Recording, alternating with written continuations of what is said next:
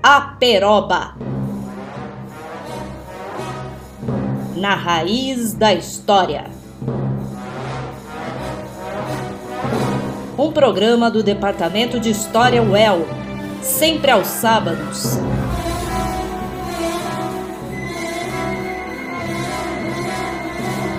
À uma da tarde. Olá, ouvintes da Rádio UEL. Começamos aqui mais um episódio do programa Aperoba, produzido pelo Departamento de História da UEL. Aqui quem fala é o Caio Pedrosa da Silva. Estou aqui junto com a professora Carolina Amaral de Aguiar.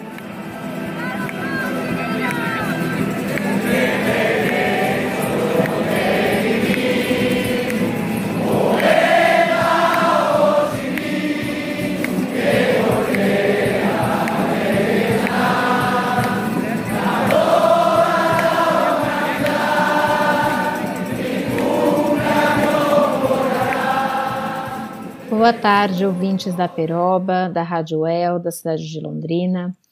Hoje nós vamos falar sobre um tema que vem atraindo a atenção do mundo nos últimos dois anos para um dos países da América do Sul, o Chile. Muitos de vocês devem se lembrar que no dia 25 de outubro de 2019, uma foto viralizou. Essa foto mostrava um manifestante empunhando uma bandeira mapuche no alto da estátua do general Baquedano, na região central da cidade de Santiago e ela se tornou o símbolo de um evento maior. Naquele momento, o Chile passava por uma série de manifestações que foram se ampliando e reunindo uma parcela bastante significativa da população do país. Essa onda de manifestações vem sendo chamada pela imprensa e pelos pesquisadores de estalido social. Mas afinal, o que pediam esses manifestantes?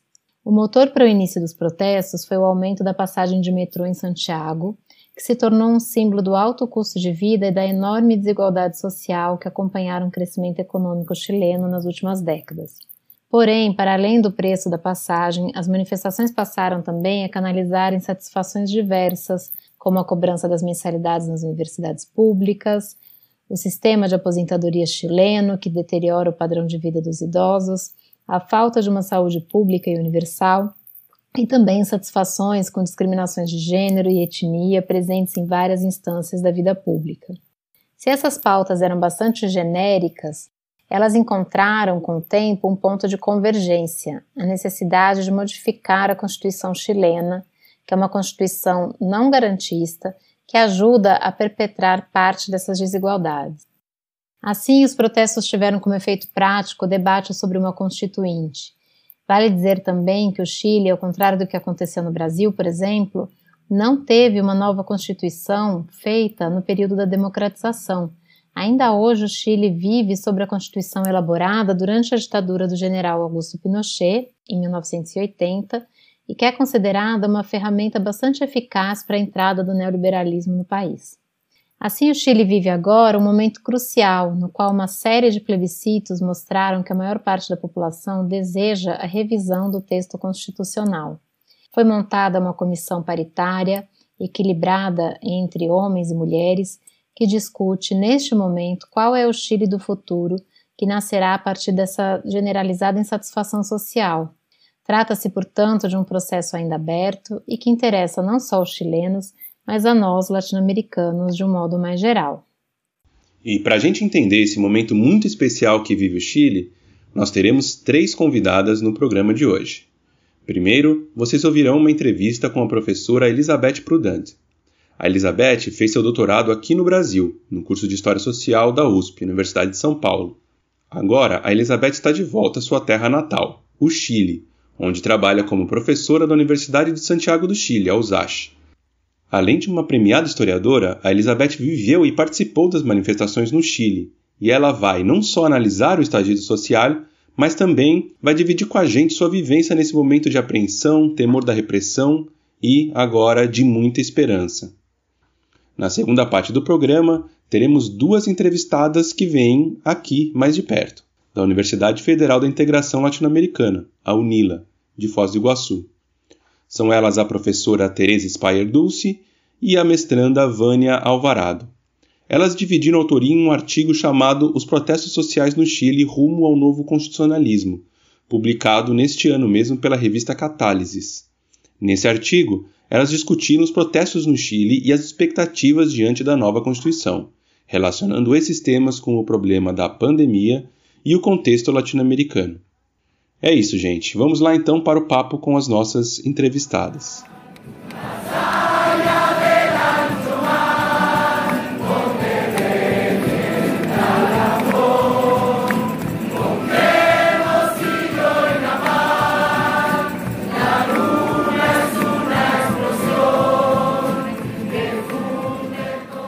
Converso agora com a pesquisadora, professora, historiadora Elizabeth Prudent, da Universidade de Santiago, Alsace. Então, Elizabeth, é um prazer recebê-la aqui e a gente gostaria de conversar com você, tanto como pesquisadora, historiadora, mas também como uma testemunha desse processo que vem sendo chamado de estalido social. Então, bem-vindo ao nosso programa e muito obrigada por aceitar o convite em participar. Elizabeth, eu queria, se possível, que você eh, começasse eh, contando um pouco para a gente como foi participar dessas, dessas manifestações. Eu sei que você foi em alguns dos, dos protestos, é, em outubro de 2019, né, e a gente viu muitas imagens que circularam aqui na imprensa brasileira, né, com uma força simbólica muito grande, como é, a imagem dos manifestantes na praça é, do General Baquedano, é, segurando a bandeira Mapuche, né, então é uma série de imagens que chegaram aqui no Brasil, bastante simbólicas e com, com uma força muito grande, né, e a gente também sabe que a adesão popular a esses protestos no Chile foi muito grande, né, alguns protestos chegaram a ter um milhão de pessoas, num país de 17 milhões, então, é, queria que você contasse um pouquinho como foi é, testemunhar mesmo essas agitações, né, esse, todo esse simbolismo e essa força que essas manifestações do estalido social atingiram em 2019. Bom, primeiramente, eu posso te falar que foi uma experiência sumamente intensa, é, vertiginosa, né, de repentina também, de começar a perceber que a gente estava no meio de uma situação não muito clara no começo, mas sim muito viva, muito efervescente. Foi uma experiência eh, onde muitas emoções começaram a bater assim forte nas pessoas, na gente, na rua, onde muitos significados que a gente associava à estrutura urbana, à forma da cidade que a gente conhecia, né, uma cidade especificamente no centro da cidade, começaram a se reformular. Você falou dessa, dessa dimensão simbólica e sim, tem muito a ver também com, com como a, a cidadania foi para a rua e plasmou novos significados nessa, nessa forma de percorrer o espaço público. Foram manifestações também multitudinárias, você falou de um milhão de pessoas, esses são os, os números oficiais, mas a gente sabe que foi ainda mais a, a principal eh, concorrência massiva da, da, sei lá, acho que foram um, um milhão e meio de pessoas, era um mar de pessoas, assim, enorme, famílias, crianças, jovens, uma mistura super heterogênea de pessoas que provinham de diferentes partes da cidade, congregadas em torno a uma situação complexa, difícil, porque foi posterior a, a um período de muita repressão brutal, né? E começou o dia da, do estallido social, o, 19, eh, o 18 de outubro, não?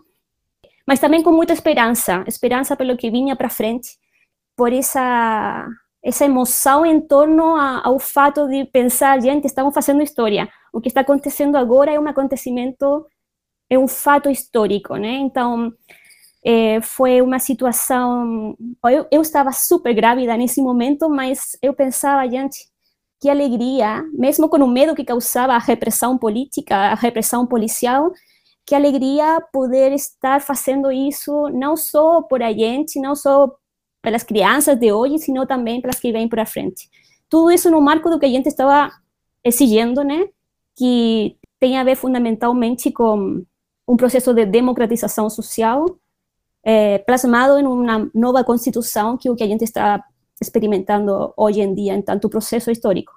Isso que eu queria que você é, comentasse um pouquinho mais, Elizabeth, como foi também essa questão das faltas, né? Porque as manifestações começaram a princípio por conta do aumento do metrô, né, e do, das implicações sociais que esse aumento da passagem do metrô tinha para a maior parte da população chilena, da população de Santiago, né, que depende do, do transporte público, é, e é, com o tempo essas manifestações foram ganhando novas pautas, né, até é, chegar nessa, nessa pauta de uma nova Constituição que pudesse colocar fim, finalmente, à, à Constituição da ditadura, né, Constituição de 1980 do general Pinochet, como foi é, ver um pouco essa transição de pautas, né, até que é, em algum momento parece que essa a reivindicação passou a ser por uma nova constituinte, né? Se você pudesse falar um pouquinho sobre esse processo para a gente. Uhum, sim, sim. Bom, se a gente tivesse que olhar para trás e ver uma sorte de cronologia do, do estallido, né? Tudo começou assim bem repentinamente, como você bem falou, por um aumento na tarifa do transporte público, do metrô e do ônibus. Aí os estudantes secundários começaram uma série de protestas urbanas, especificamente através da evasão ou a fuga do pagamento da passagem. Isso, isso começou a semana do 18 de outubro, mas rapidamente começaram a se somar outros grupos de atores eh, urbanos, de, de, trabalhadores, trabalhadoras, né, que começaram também a, a, a evadir a passagem. E aí o que vem foi rapidamente uma repressão policial feroz. Também o governo se resistiu a, a, a revocar a medida de alça da, tarifa da passagem, né? E aumentaram os atos de protesta, se fecha o metrô, tem imagens na televisão de pessoas indo a pé, até o, lar deles, sei lá, na periferia de Santiago, voltando porque voltando do jeito que pudera ser. Por quê? Porque o, o governo fechou, perdão, fechou todo o, sistema de transporte público, porque para evitar a evasão. Enquanto fechava o sistema de transporte, né, vem a, repressão policial, e afinal, isso o que aconteceu? É, a resposta foi a rebelião, barricadas, é, e para, sei lá, é, colocar ainda mais gasolina, né, para extinguir o fogo, o Estado, é, o governo declara o estado de emergência. Os militares vão para a rua, explode a rebelião nacional, né? Aí depois acontece um, um sistema de protesta no país todo.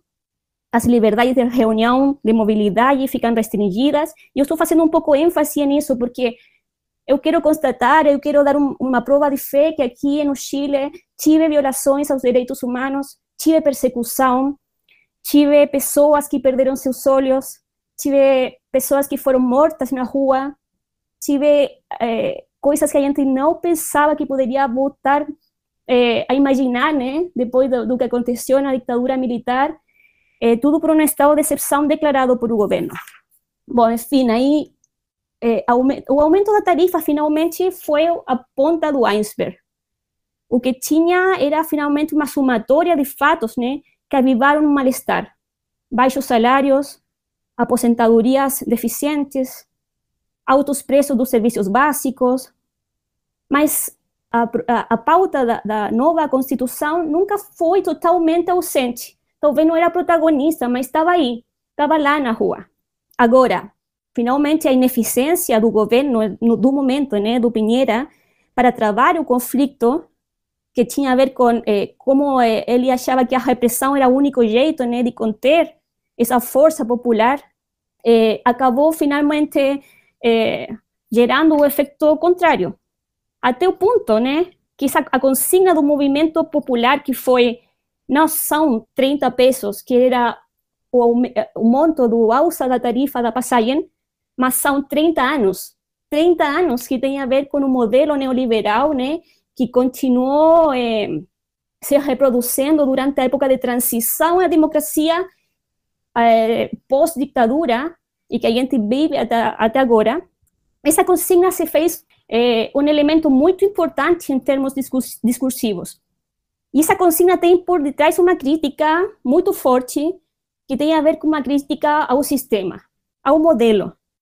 A gente pode falar em algum sentido, então, Elizabeth, que foi uma espécie de, um, de uma panela de pressão, né, que explodiu em é, 2019, né? Porque eu fico pensando, por exemplo, nas manifestações estudantis de 2011, né, no Chile, que já apontavam para a questão da, das universidades, da cobrança de tarifa, Né? Então, acho que o país, é, vendo aqui um pouco de fora, tem a sensação de que a gente vem de uma série de manifestações e de demandas, né, pelas aposentadorias, pela gratuidade do ensino, né, que em algum momento acabaram é, confluindo, né, para a pauta comum, que foi essa revisão da, da Constituição, né.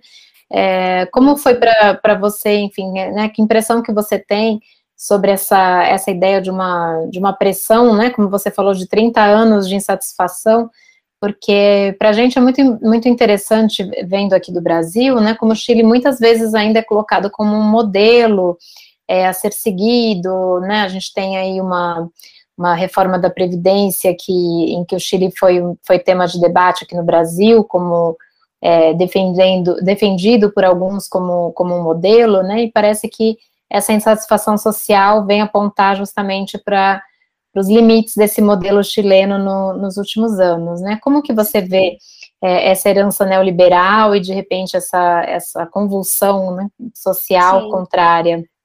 Sim, bom, eu, eu acho que também seguindo algumas leituras de, de intelectuais, de cientistas sociais que estão, têm trabalhado né, eh, as causas da, do estallido social, é, eu acho que tem dois fatores super importantes. Por um lado, a frustração daqueles grupos marginados dos processos de modernização capitalista, e por outro lado, a acumulação de experiência associativa e reivindicativa da sociedade chilena. É, respeito a esta frustração, tem a ver com uma raiva contida, acumulada né, no seio da, da sociedade por causa de um tipo de desigualdade estrutural e por abusos vários, né? Que foram justamente permitidos e perpetrados a partir de um modelo econômico e político que é o neoliberalismo, que surge né, na ditadura de Pinochet, mas que depois se mantém, se prolonga, verdade, com o retorno da democracia. Agora estou falando de abusos tipo eh, colusión entre empresas fornecedoras de produtos da cesta básica, de serviços básicos, farmácias, mercados, mas também uma desigualdade eh, do modelo, que tem a ver com o acesso à educação, que tem a ver com a distribuição da riqueza, com a desigualdade no acesso à justiça, que generam, geram uma raiva profunda e tem a ver com a desconfiança, com a frustração, com as injustiças de um sistema. Mas também tem a ver com, com essa desigualdade múltipla em termos de classe, de gênero, de raça, de etnia, uma desigualdade de origem que é muito, muito forte aqui no caso do Chile. Não é o mesmo, sei lá, eh, nascer em uma região de Santiago que nascer em outra, estudar em uma escola aqui na zona da periferia. Todas essas formas de, eh, complexas de desigualdade faz que o diagnóstico para entender né, o, o percurso do, da revolta seja complexa. Mas também tem a ver com esse, essa origem, verdade, com outra, outra questão que é a acumulação de experiência associativa. Você falou das mobilizações estudantis do ano 2011. Tem também a experiência de reivindicações territoriais do povo mapuche, que é muito forte e que é muito simbólica também. A bandeira do povo mapuche tem se adoptado como um emblema da resistência, da resistência histórica à expropriação do, do capital, né? mas também tem a ver com um, um, um trabalho orgânico eh, que se tem feito desde os territórios, desde as comunidades de base, organizadas por múltiplas causas que são significativas na vivência cotidiana das pessoas. Por exemplo, causas ambientais, causas que têm a ver com o direito à cidade, que é uma temática especialmente interessante para mim, porque sou historiadora da cidade, né? E a culpa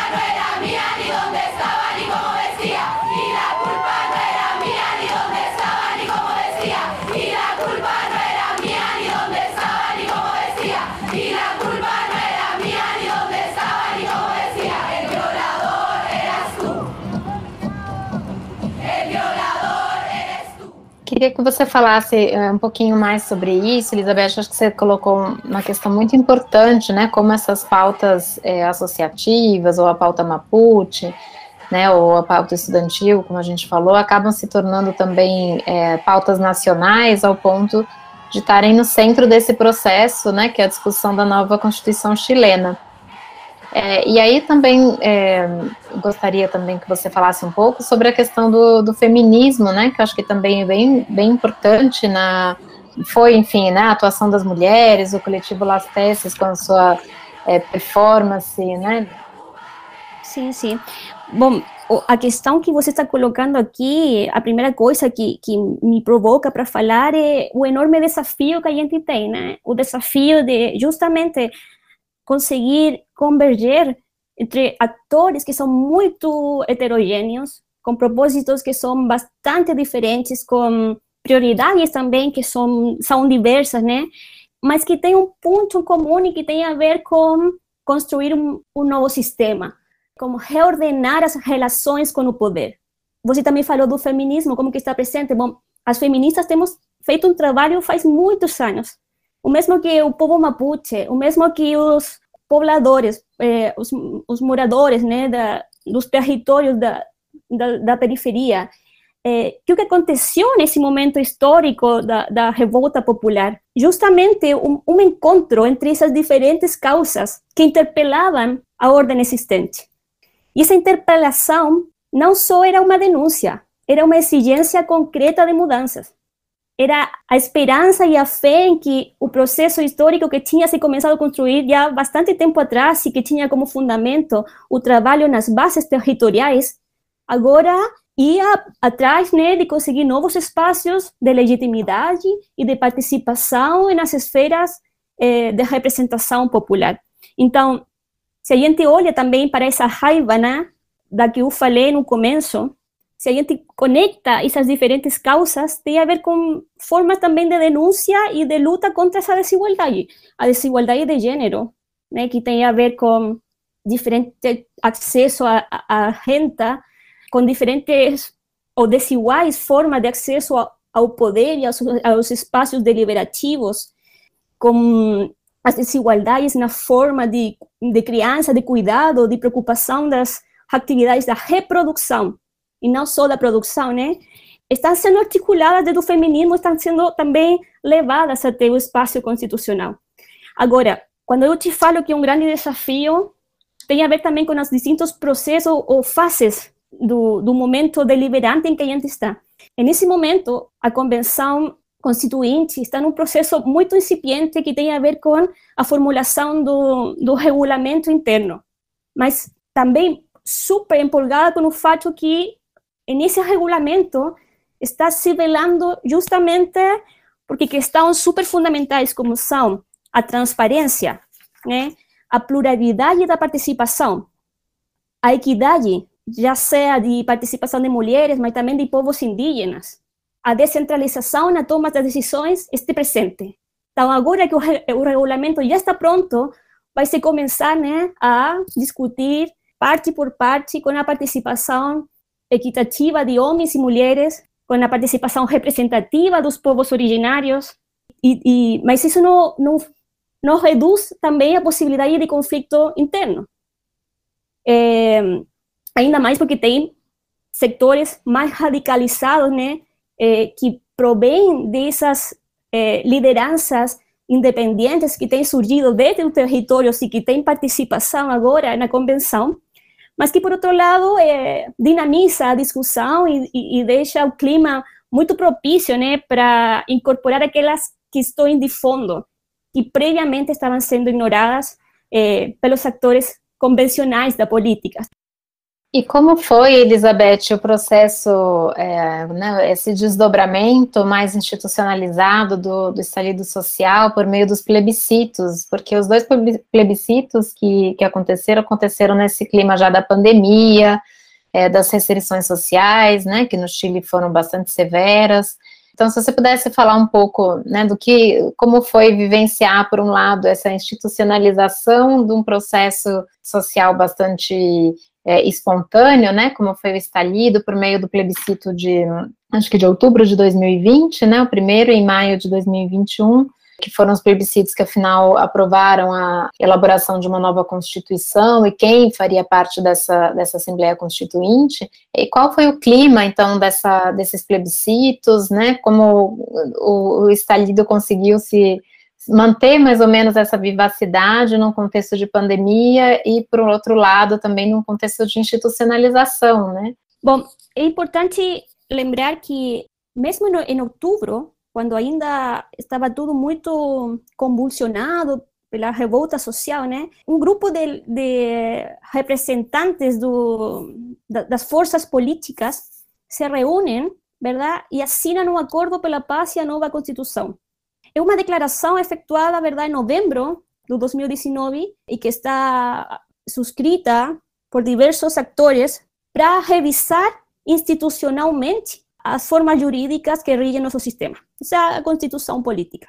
Agora, uma questão complexa no primeiro momento é que forças de esquerda representativas importantes como o Partido Comunista ou representantes do, do Frente Amplio eh, permaneceram à, margem desse acordo, mas depois eles se sumaram no processo, verdade, de consolidação, consolidação, verdade, do, do processo constituinte. Então, nesse primeiro momento, o ambiente ficou tenso, porque a esquerda mais radical ficou por fora desse acordo que tinha a ver com a revisão da Constituição. Uma das questões eh, importantes que, que esse acordo estabelecia era justamente a realização de um plebiscito um plebiscito, verdade, que tinha a ver com duas eh, decisões. Uma era a opção por uma nova constituição, porque tínhamos que votar se a gente queria ou não queria uma nova constituição. E um segundo ponto era a quem finalmente iria a escrever essa nova eh, constituição. Né? Por que as forças de esquerda ficaram à margem, verdade, desse acordo? Porque achavam que era incompleto, que não estabelecia questões importantes como a paridade de gênero, ou como a paridade com relação aos povos indígenas, ou que deixava por fora atores importantes, que finalmente tinham sido os protagonistas né, do processo da revolução social, especificamente as pessoas que estavam na rua lutando eh, por maiores direitos.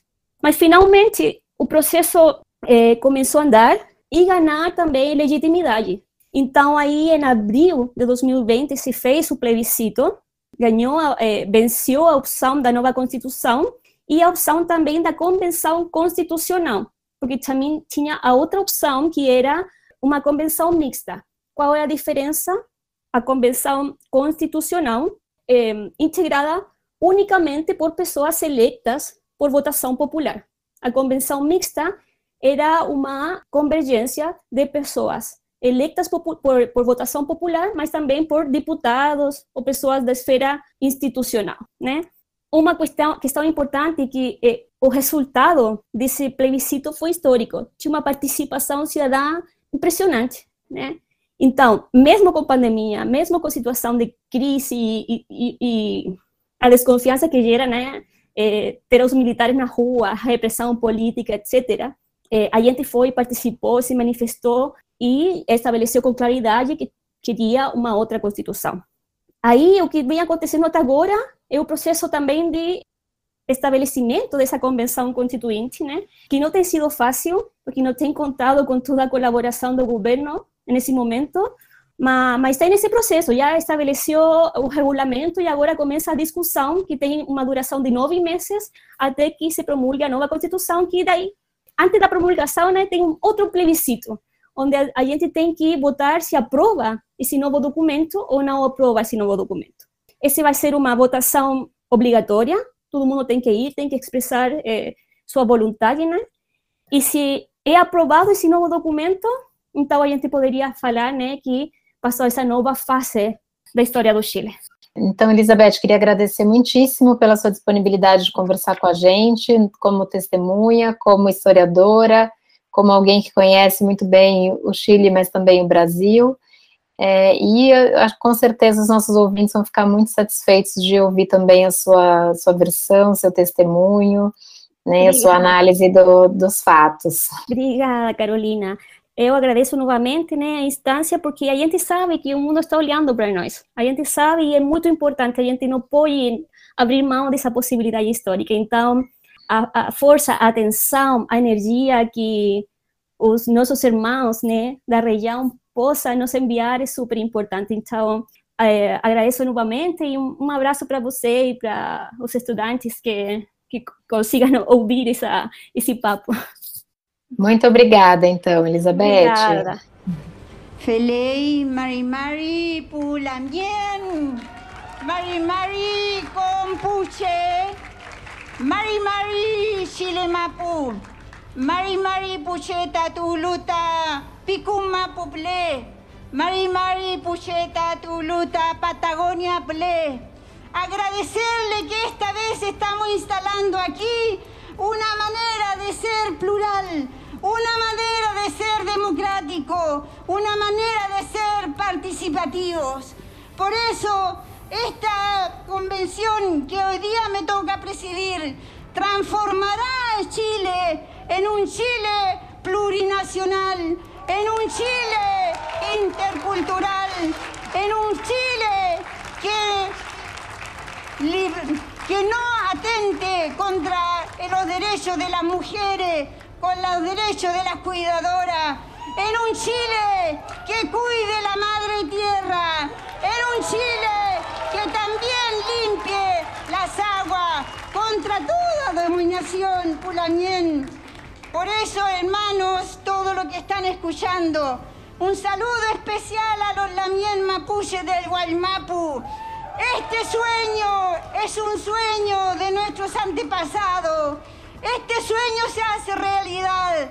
Es posible, hermanas y hermanos, compañeras y compañeros, refundar este Chile, establecer una nueva relación entre el pueblo mapuche, las naciones originarias y todas las naciones que conforman este país.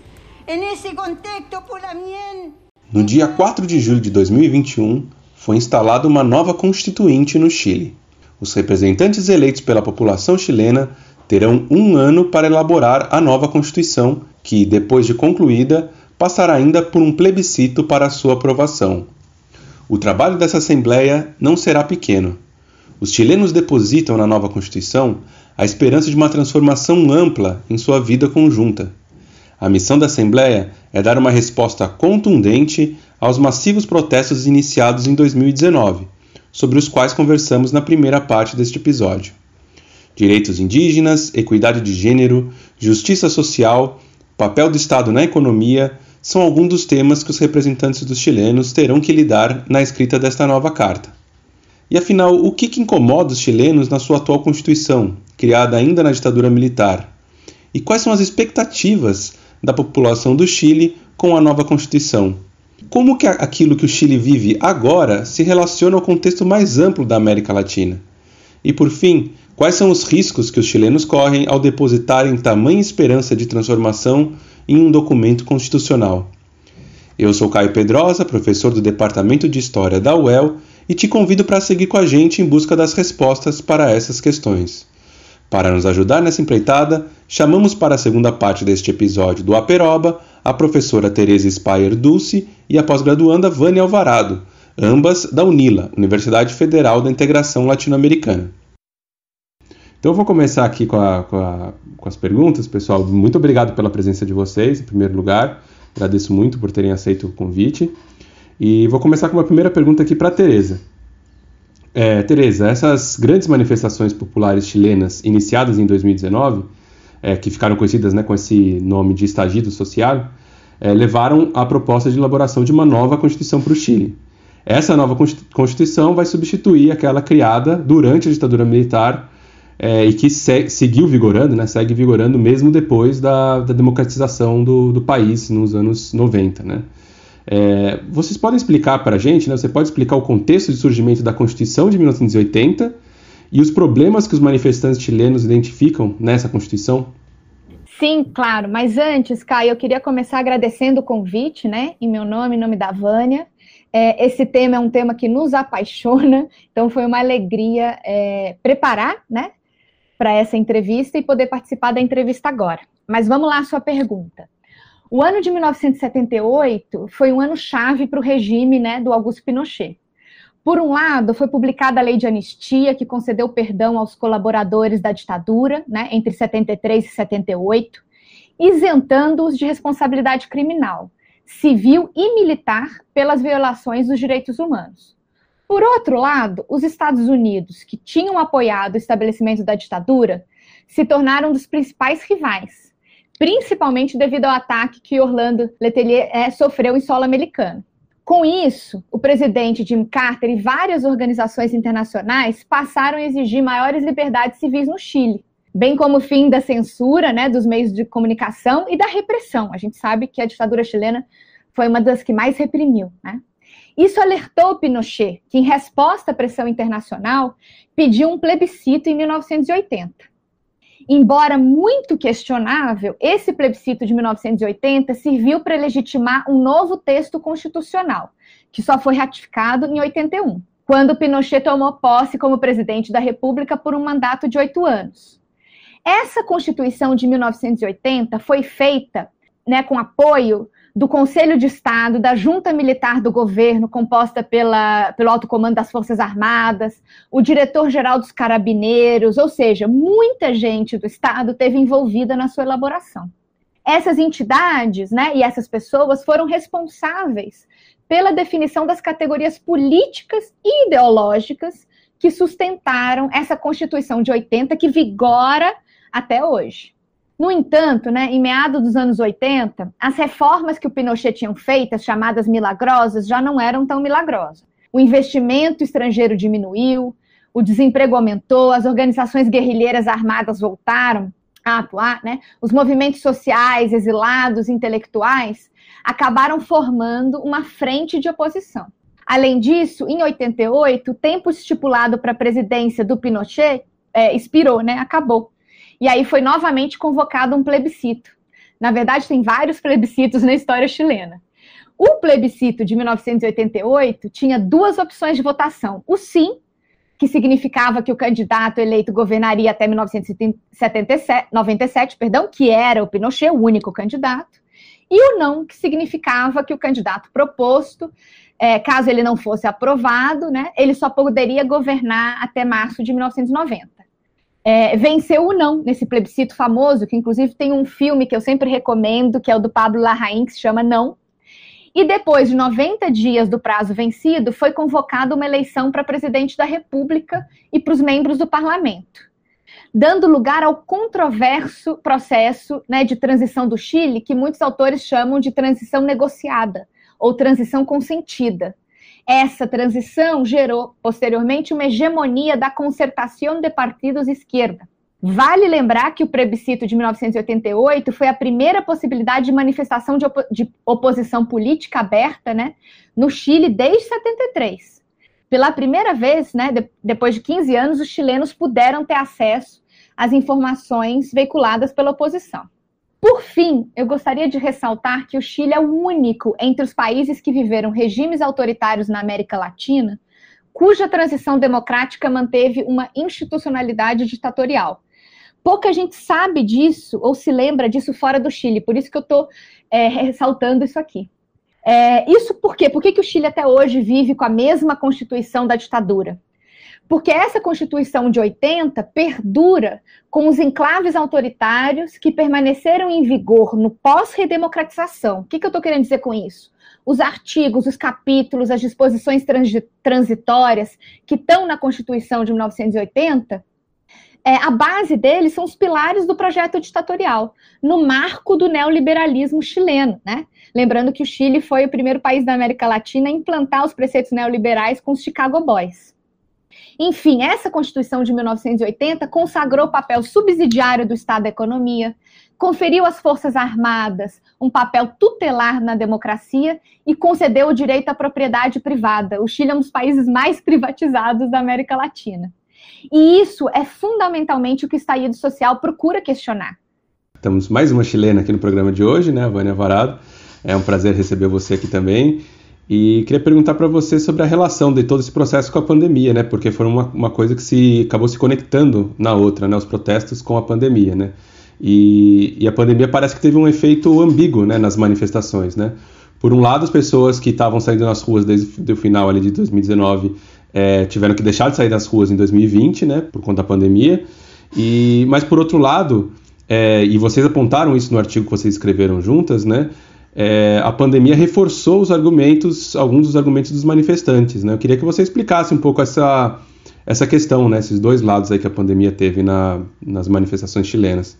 É, bom, Caio, primeiramente, obrigada pelo convite. É, sim, claro, a pandemia deixou em evidência a precarização da vida, né? De uma forma mais explícita, televisada e sensacionalista.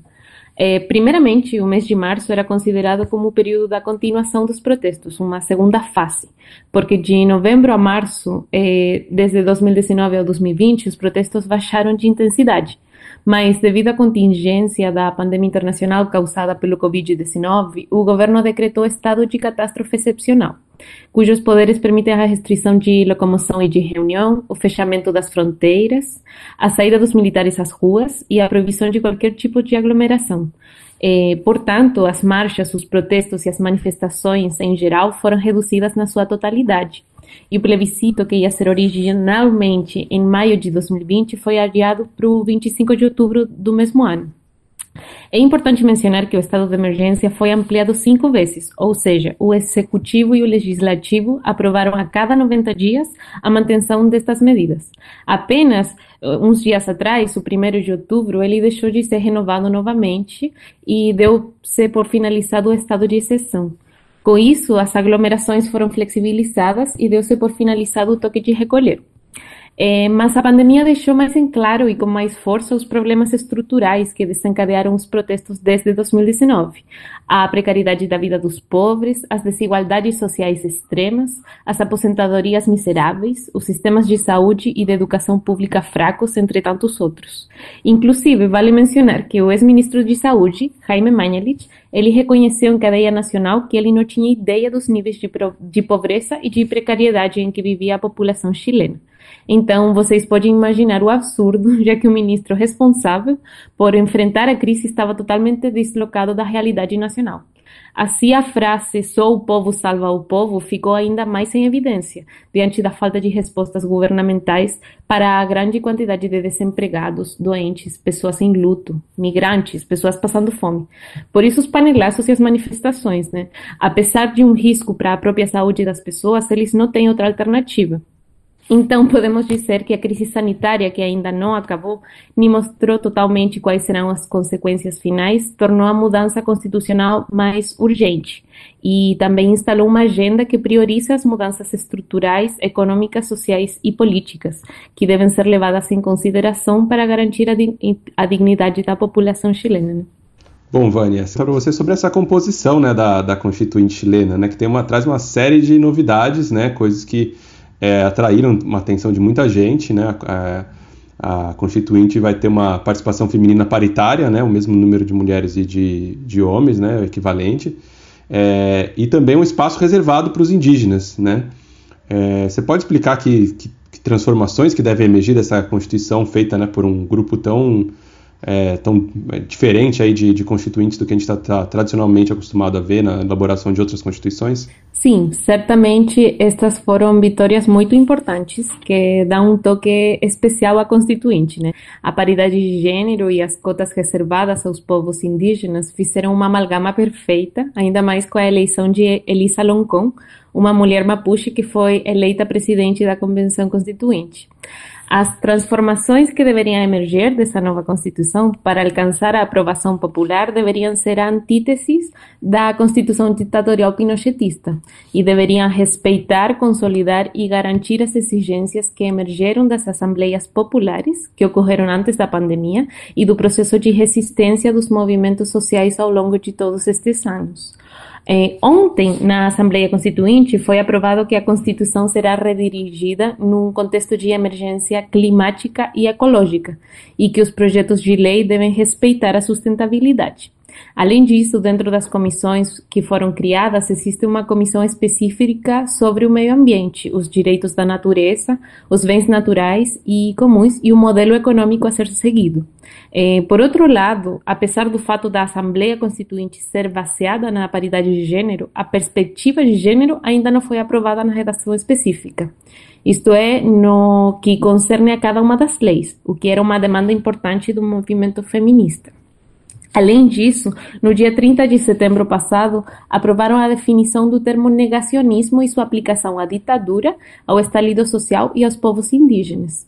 Assim, o negacionismo será entendido como qualquer ação ou omissão que justifique, negue ou minimize, peça desculpas ou glorifique os crimes contra a humanidade que ocorreram no Chile entre o 11 de setembro de 73 e 10 de março eh, de 1990 e as, e as violações dos direitos humanos que ocorreram no contexto do estalido social de outubro de 2019 e no período posterior.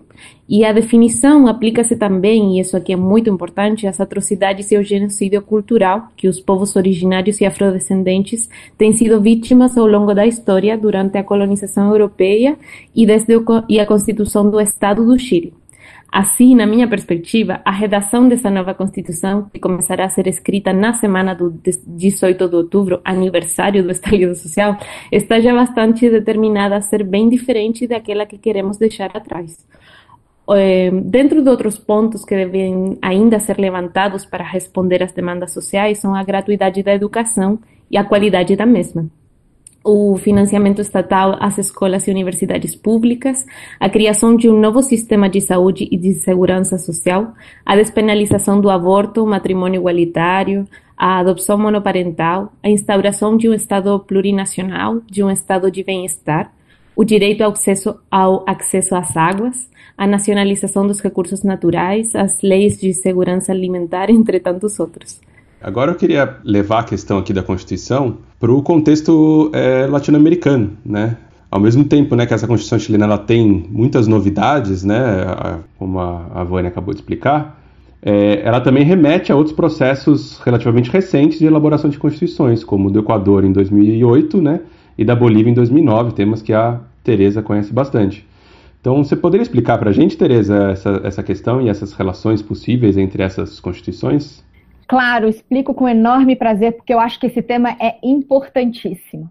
Olha, Caio, as constituições do Equador, né, que você bem mencionou as datas, de 2008 e da Bolívia de 2009, se inserem num movimento que tem muitas nomenclaturas, tem nome até não poder mais, mas eu gostaria de dizer quais são esses nomes aqui, porque os nomes dizem muito. Então, né, tem o novo constitucionalismo latino-americano, o constitucionalismo mestiço, o constitucionalismo andino, constitucionalismo pluralista e intercultural, o neoconstitucionalismo transformador, constitucionalismo experimental ou transformador e, por último, constitucionalismo da diversidade. Eu acho que esses nomes já dizem muito desse movimento, tá?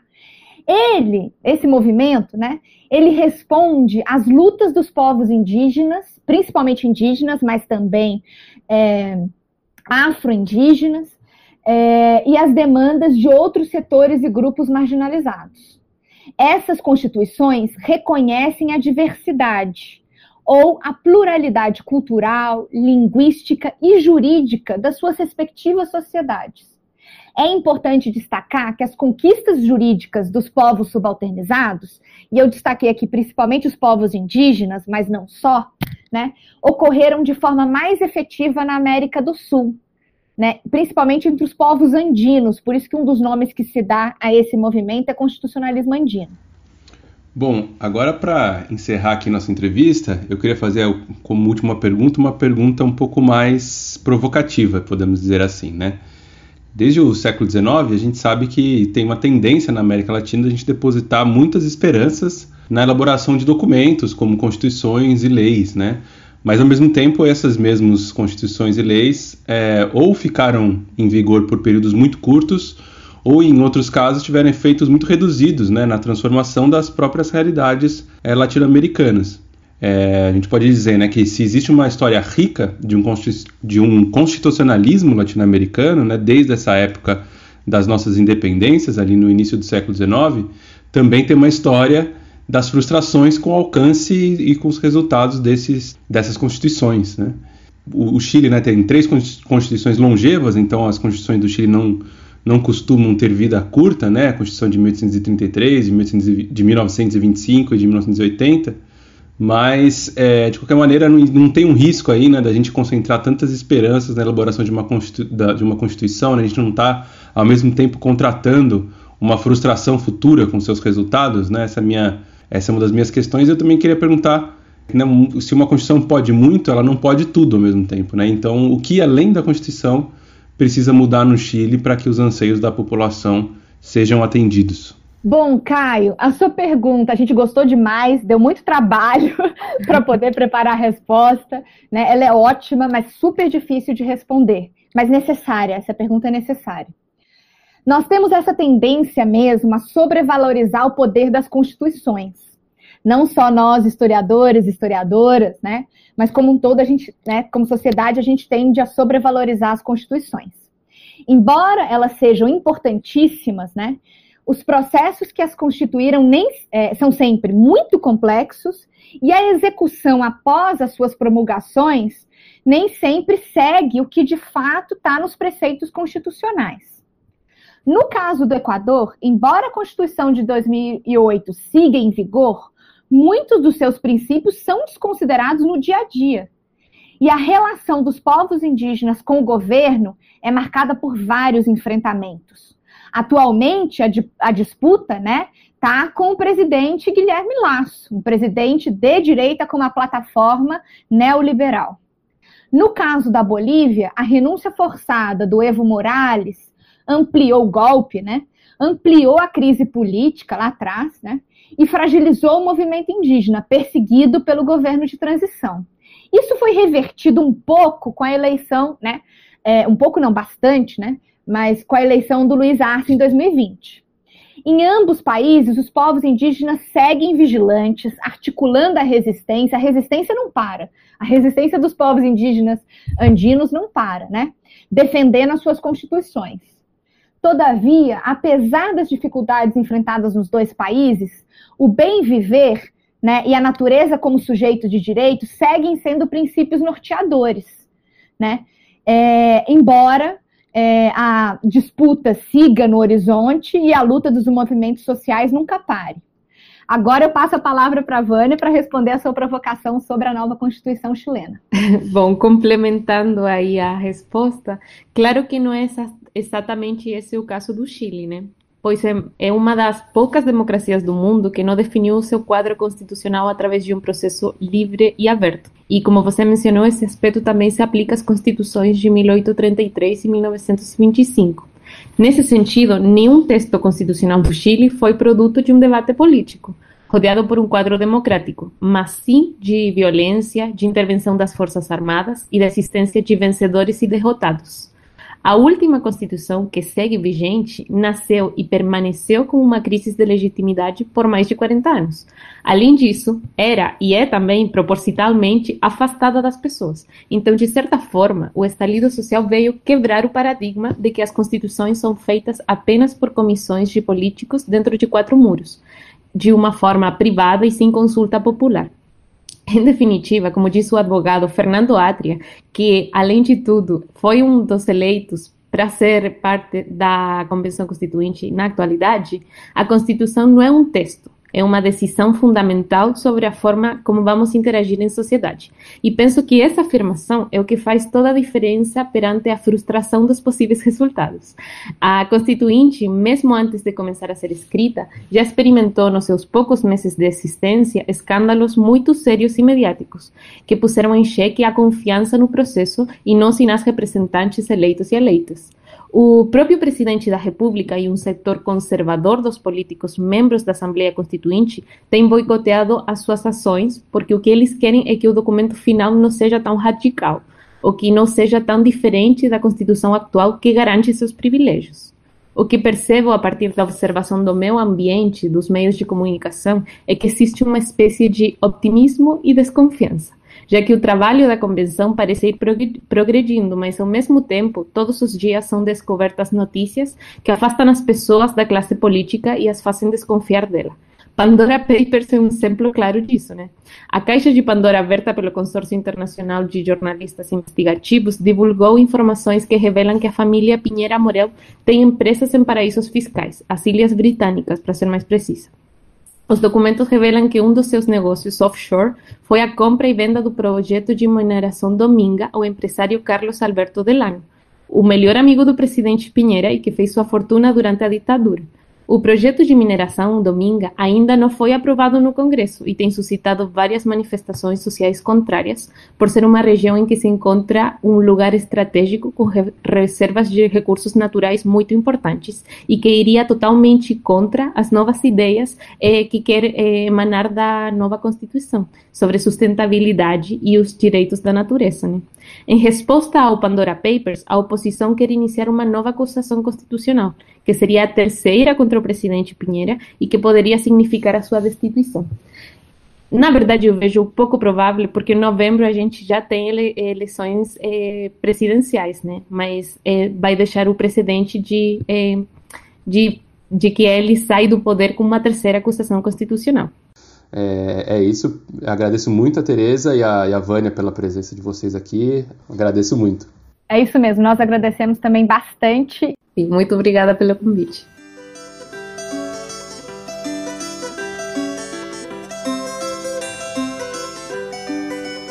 El derecho de vivir, poeta Ho Chi Minh, que golpea de Vietnam a toda la humanidad. Ningún cañón borrará el surco de tu arrozal,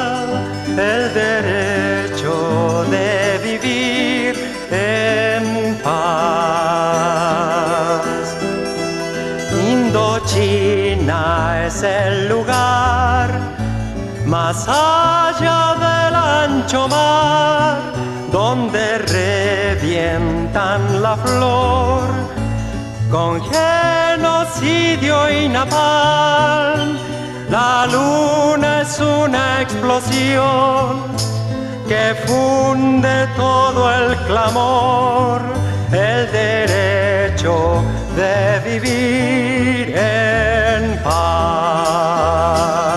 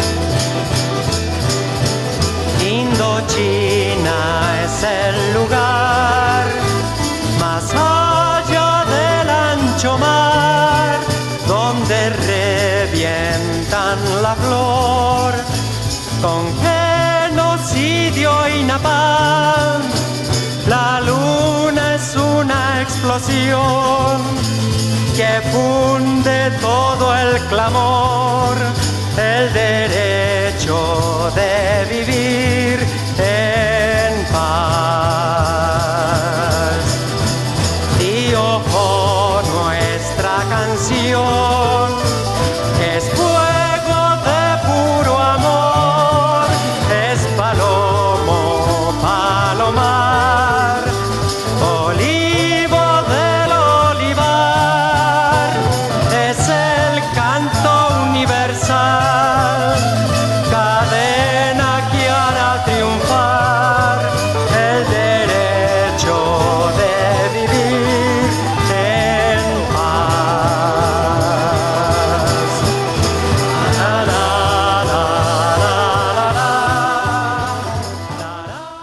Esta canção aqui no fundo se chama El Derecho de Vivir en Paz, o direito de viver em paz.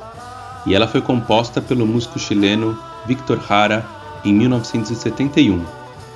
Depois do golpe militar chileno de 1973, Jara foi preso, teve suas mãos cortadas e depois foi executado. Essa mesma canção, lançada lá em 1971, virou um ícone da música política chilena e foi entoada nas manifestações de 2019 e acabou se tornando um dos símbolos do movimento.